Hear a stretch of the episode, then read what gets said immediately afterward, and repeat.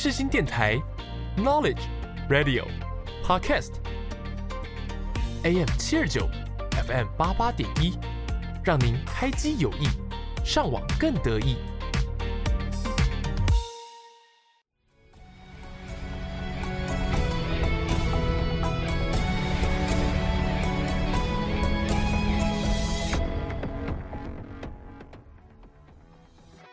欢迎大家来到影剧历史面面观。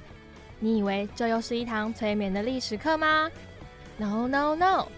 我们将会使出浑身解数，让你享受影剧，认识历史，一起发现剧中的巧思，讨论时事。就让我们开始吧。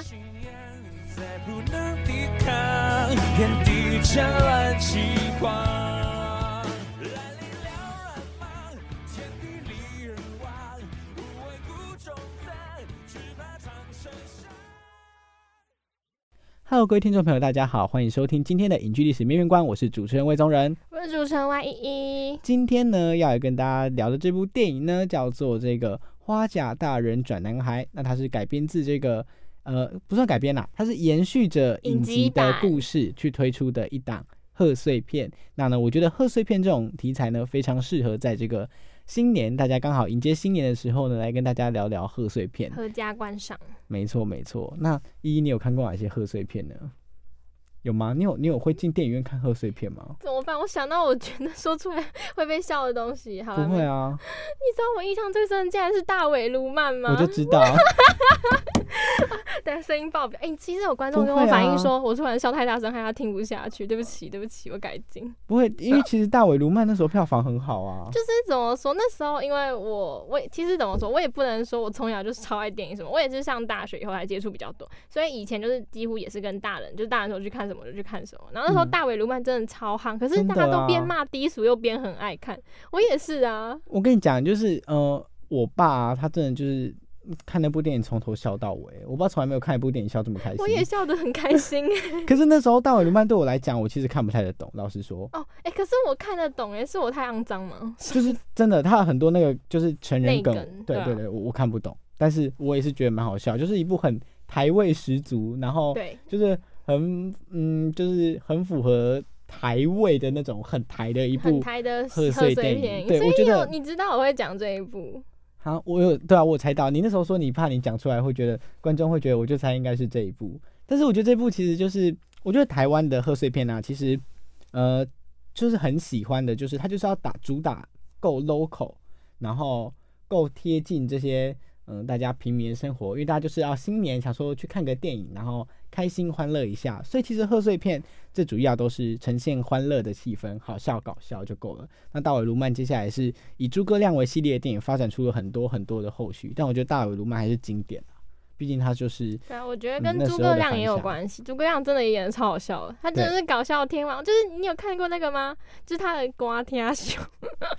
有啊有啊。然后那时候我也是从头笑到尾，我觉得他可能就是他本身就是有一种搞笑气质。没错没错。好，那呢，接下来我们就跟大家先来介绍一下这一部。我们今天要跟大家聊聊这一部这个花甲大人转男孩。那就让我们进入到第一个单元——巨细迷。一起追剧、聊剧、认识剧，剧系迷疑。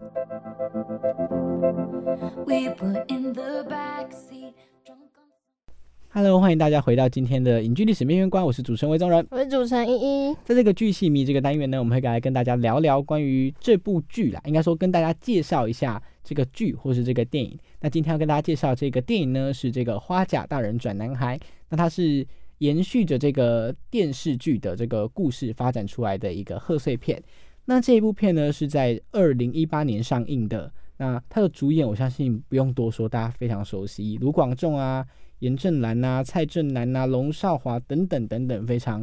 呃经典而且非常大咖的这个演员。然后呢，他的导演呢就是非常有名的，我们的瞿友宁啊，也是我们这个世新的校友啊，我们系的学长啊，没错，是那个一他们电影系的学长。对，哎，对对对，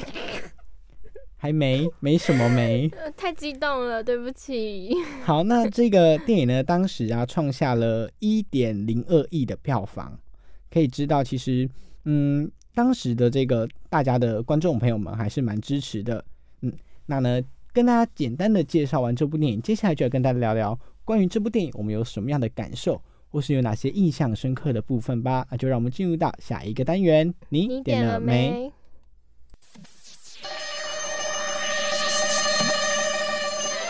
你点了没？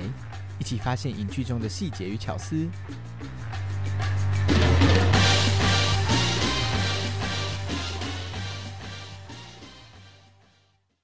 Hello，欢迎各位听众朋友回到今天的影剧史面面观，我是主持人魏宗仁。我是主持人 Y 依依，没错，那在嗯这一次呢，我们跟大家说过我们有改版嘛，那改版的地方在哪里呢？就是在你点了没？我们除了跟大家分享电影里面我们印象深刻的部分，也会跟大家多多多聊聊我们的感受或是一些我们的生活经验。对，你们会更全面的认识我们。啊，听众表示，呃呃呃，怎么变成在认识主持人？没有啦，其实就是我觉得有时候，有时候日常有一些还蛮有趣的事情，那也可以在这个节目里面跟大家分享。那也很欢迎大家跟我们分享一些好玩的、有趣的等等的事情。对，来让大家了解我们主持人有多么奇怪。这是我们需要做到的事情吗？你说大家听了前几集呃，已经都这两个主持觉得这样神人，对啊，经对啊病，这样，这两个就是神经病啊，这样。谢还要谢谢有人听 哎。好了，好了，那拉回正题，现在跟大家聊聊关于这部电影啊，就是那要一一非常热烈的举手我知道，因。为魏总的主持人会说，那就那个不意外，先用我们的依依来分享啦。没错，所以我就自己先 cue 我自己。好的，我对于我。今天就是怎么说，我今天要分享的事情，我可以说是跃跃欲试。我其实好几个礼拜前有想到，刚好有这个时机可以跟大家分享。对，那就是我们的主角花甲，他就是呃，好像他小时候或者是他哎、他穿越就是在那个柜子里嘛，对对对，是对对对，然后他躲在柜子里，就让我想到他没有，不好意思，刚刚打断了依依的讲话，因为他一直在敲桌子。没有不小心的，每次都不小心。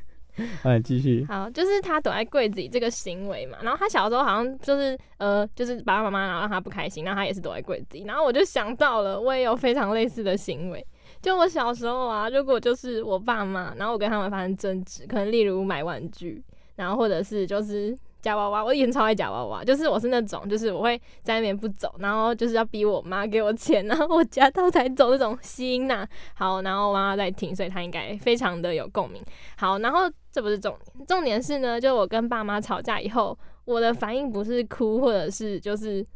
出逃呃离家出走、欸你知道我的反应是什么吗？躲进柜子里。很像，但不是，我觉得更诡异。我觉得这集听完，大家会觉得我很怪。我自己回想起来，我也觉得，哦哇哦，就是我会怎么说，去我家的储物间，嗯，然后拿着棉被，然后躲在一个东西的底下，就是像我小时候，我家有溜滑梯，塑胶的，嗯可是是小小那种，我不知道你有没有玩过，哦，就那我知道，我知道，我知道。对，然后我会躲在那个缝缝那边，然后超诡异，就是我会我我也不会哭，我就是睁着眼睛，然后把灯关着，然后盖着棉被，然后躲在一片黑暗之中。就很像电影会拍的那种情节欸。可是没有，我真的没有胡乱，因为我现在就是回想起来，我也觉得我这个举动蛮不正常，就是我也没有什么情绪，老实说，我就是想躲起来，然后躲在黑暗里，然后其实我爸妈就是我应该是躲猫猫 MVP 吧，就是真的是很比较难找到。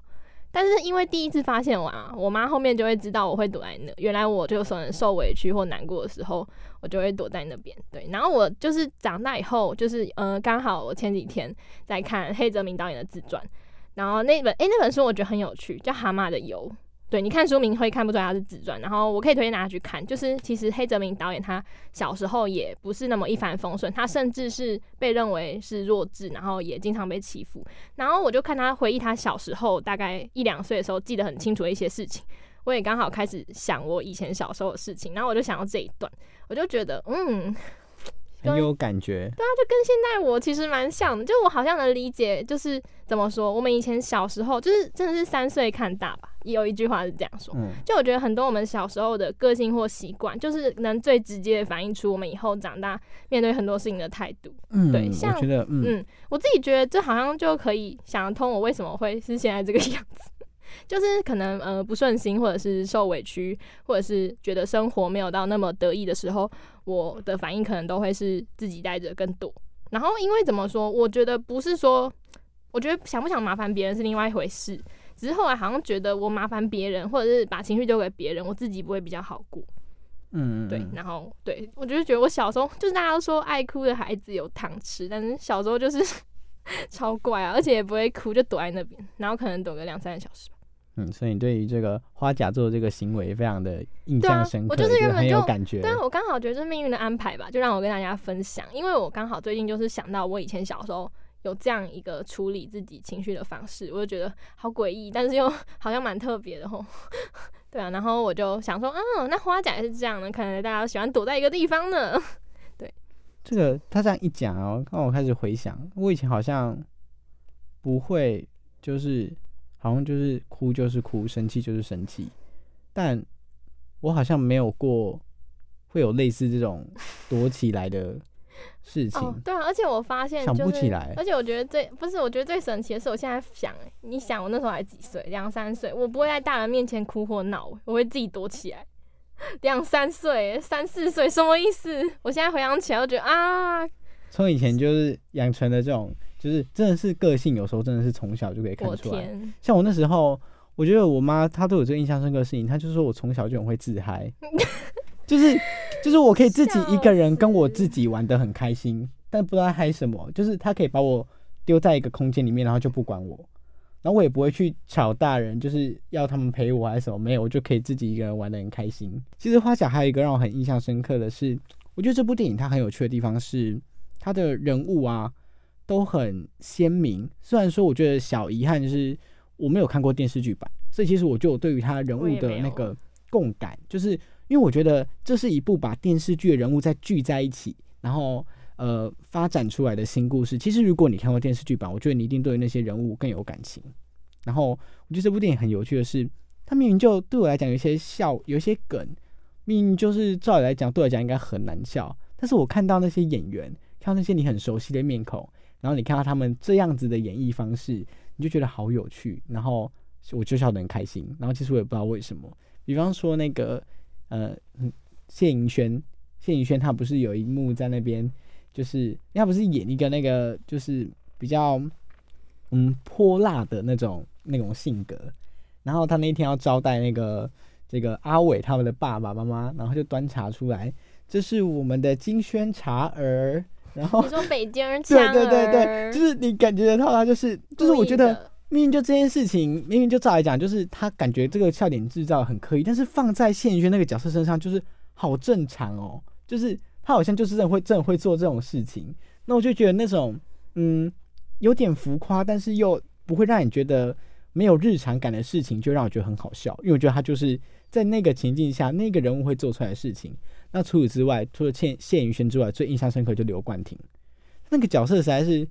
太有趣，而且好自然。就是我就会觉得刘冠廷就是那个人，但是他明明就跟我以前看到的刘冠廷，他的其他作品的形象不太一样，但我觉得他就是那一部电影的那个笑点，而且他真的演得很好。然后他去查一下才知道，哦，原来刘冠廷在电视剧版里面那个角色得了最佳男配。对，所以就是就觉得哇，真的完全是实至名归，而且还有一些梗啊，我觉得是那种，如果你以前有看过台剧，或是你有大概有在发这些台剧梗，你会懂。像那个他那那个呃，有一天那个花甲不是雅婷跟那个阿伟要飞飞走了，就是要要飞要出国，嗯然后就赶过去跟那个跟刘冠廷那个角色说怎么办怎么办？雅婷跟阿伟要背景天呀，然后他就跟他说 亲像灰龙哦，那我那里真是笑到不行，我就觉得天哪，就是大家知道亲像灰龙背九天什么梗吗？我不知道哎、哦，你不知道，他是那个难怪我没有笑。对啊，他是我就说我就说说那要有在关注台剧才会懂，他是那个飞龙在天的。飞龙在天，一连飞龙在天都没听过，各位听众朋友，快帮他科啊普飞龙在天台剧的经典啊！台剧的经典就是那些非常有名的。确，定不是真的只有你看过？没有没有，真的飞龙在天，他跟那个台湾龙卷风他跟台湾龙卷，哎、风，我然后跟那个意难忘这三部都是很经典然后现在铁狮玉玲珑哎，铁狮玉玲珑不是八点档。乱讲，我只知道风水世家，还有但看是它太近期了，那都很近期，没有这些都是以前台剧的经典，然后连在那个你说的是台连语吗？对，连在大陆那边都一直重播。我上次遇到一个大陆的朋友，然后他竟然来跟我聊《意难忘》哎，对，因为那在那在他们福建地区，这些剧是一直被一直被重播的。觉得我们有年龄上的隔阂。然后如果你们去看那些梗，就是关于台剧的名梗，这些东西很常被拿出来，飞龙在天，然后意难忘，然后台湾龙卷风，台湾龙卷风就是那个干妈呢，还有 n e l 戏啦，没有听过，居然没有人知道那个干妈呢？那个超红，你自己去 YouTube 上面查，还有那个苗可丽的我知道脸珠炮 Michael，，Michael 那太近期了，哪有？那个那个是经典，你自己去查那个干嘛呢不是我是说 Michael 哪有近期？？Michael 很近期啊，他是我小时候就看过的，他风水世家哎、你说的那个是我们还没有出生时候的东西吗 Michael 不是不是啦，我是说你刚在我们出生那几年，可他都一直一直在被翻出来。你自己你自己上 YouTube 查，各位听众朋友可以也可以帮一一科普一下。我相信你们一定看过《干嘛呢》或是《哪里个戏》啦这一系列的这个迷影影片。好，那呢今天就差不多跟大家聊到这里吧。那下一个单元呢，一样回到有够厉害，要来跟大家分享关于这一部电影，其实它有一个嗯很鲜明的穿插穿插在这个里面的一个事件，就是当时的 SARS。那 SARS 那个时候是我刚出生，就他大概在我出生的那一两个月之内发生的事情。当然，哎、我们那时候真的很夸张。我们前几年多灾多难，九二一啊啊 SARS 啊，他说，就是我们是生于 SARS，然后毕业于 COVID 的那个一届，真的，对，谢谢您啊出生也不平静，好不容易要升大学了，也，不混平静世魔王这样们。没错，没错。好，那接下来就来跟大家聊聊关于这个当时的 SARS 事件。那会跟大家简单介绍一下当时的一些发生一些事情，最经典就是那个嘛，和平医院的封院。嗯，那再就是跟大家分享一些关于那个时候的小故事。好，那话不多说，就让我们进入到下一个单元。有有够厉厉害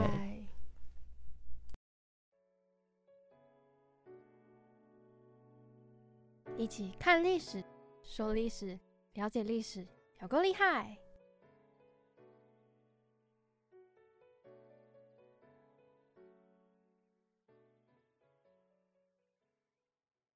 Hello，欢迎大家来到这个有够厉害这个单元。那在这个单元呢，我们就是来跟大家分享关于这个影剧的，可能是一些历史的事件这样。那呢，今天就来跟大家聊聊关于这个 SARS 事件。那为什么跟大家聊这个呢？因为大家如果有看这个《花甲大人转男孩》电影版，就知道，哎，这个男主角花甲呢，他就是穿越到了当时这个 SARS 非常肆虐的时期。虽然我觉得 SARS 本身呐、在这个电影里面，它比较像是一个时空背景，它对于整体的这个，嗯，这个就是剧情推进没有到有很有帮助。但是我相信大家对那些有一些画面啊，那个喷那个喷药啊，大家都在外面，哦，怎么都是烟呢？然后很多 N 九五，对对对对对，应该都还蛮印象深刻的。好，那 SARS 呢，它其实跟现在的这个我们这个肺炎啊，其实有很像的是，它们都是冠状病毒。SARS 因为可能在它刚好是在我们出生的那一阵子，所以其实我们对于这个事件，大部分都是从这个后续的一些资料啊，然后一些画面去感受当时的这个 SARS 肆虐的恐怖之处，或是从爸妈的嘴里听到他们关于那时候的一些恐怖的事情。那这个 SARS 它的这个并发时间跟地点呢，根据当时啦，大家研判应该是来自这个广东省的佛山。那透过广东省呢，再蔓延到香港啊，紧接着蔓延到台湾，然后就蔓延到各个地区，最终啊，总共有八千多名的病例，七百七十四人的死亡。那在台湾呢，是三百四十六名的患者，然后有七十三名死亡。其实大家听到这个数字啊，我相信大家经历了这个肺炎的这样一个新冠病毒的这样一个肆虐下，大家都会觉得，嗯，这数字看起来好像没有非常可怕。但其实对于当时来讲，造成了因为很很久没有这么大规模的传染病了。我知道 SARS 是就是它传染力没有那个呃新冠肺炎那么强，但是它致死率很高。嗯，对没错没错。好，那呢，呃，这个 SARS 呢，它是在二零零三年的三月呢，呃，传入这个呃我们的台湾。那它是在四月份呢就爆发了这个院内感染。那当时爆发院内感染，大家都知道，大家都很清楚的知道，和平医院当时封院了嘛。那那个时候呢，和平医院当时已经有大概七名的医护人员呢疑似遭到这个 SARS 感染，所以他们当下呢就政府就下令哦，即日起他们是停收门诊，然后什么就病患，病患不可以转出，就是只进不出。那员工啊，还有这个出入过的家属啊，接触过的家属全数哦，就是要去呃居家隔离，然后或是把他们召回，然后一千多人就关在这个和平院里面，然后把它封起来。那封锁当天呢，这个远景啊，还以那个黄色的那种刑案封锁线把那边封起来哦。所以呢，它也是嗯有史以来最大区域的这个封锁行动。那当时啊，其实就有很多造成了很多的冲突，因为嗯病患都被关在里面，加水被关在里面，其实对于他们讲是一个很恐慌。那他们也无法去接收一些很及时的资讯。如果大家有看过关于这个 SARS 的一些新闻画面，现在大家都会看到那个他们挂布条啊、丢东西啊，要求要把他们放出去。所以其实你光看那个画面，就可以感受得到被关在那个空间里面，对于他们来讲是一件多么恐怖的事情。我想，如果是我关在那里面，然后也不知道自己会不会死掉，会不会被感染，这都是一件非常可怕的事情。那虽然当时的这个疫情非常的恐怖，但是呢，还是有一些人物会让人家觉得很感动、很暖心。像当时啊，就有一位这个林春杰啊，他自愿哦，就是要开车进去这个 SARS，然后去呃载那些那个医务工作人员。当时他的妈妈一听到说他自愿要去做这件事情，马上就在电话里面哭了。那当时的这个院内的总指挥跟他说啊，目前 SARS 病毒啊是无药可治的。那你走进去，你可能就出不来了。可是啊，他还是嗯非常的这个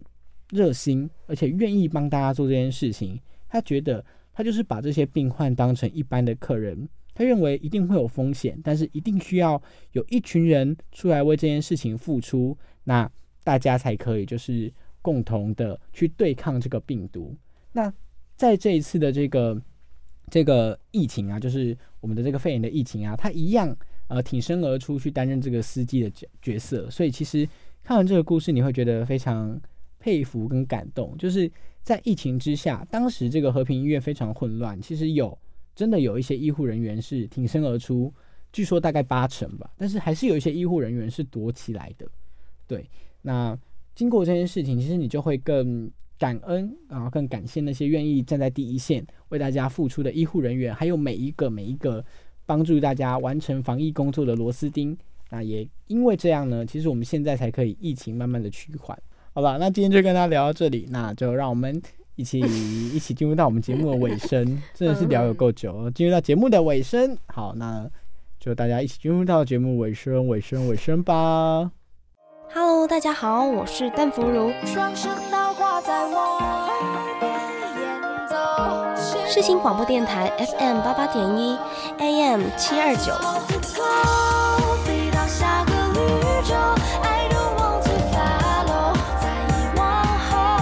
陪你聆听动人的音符，轻松的旋律。你现在收听的是世新广播电台。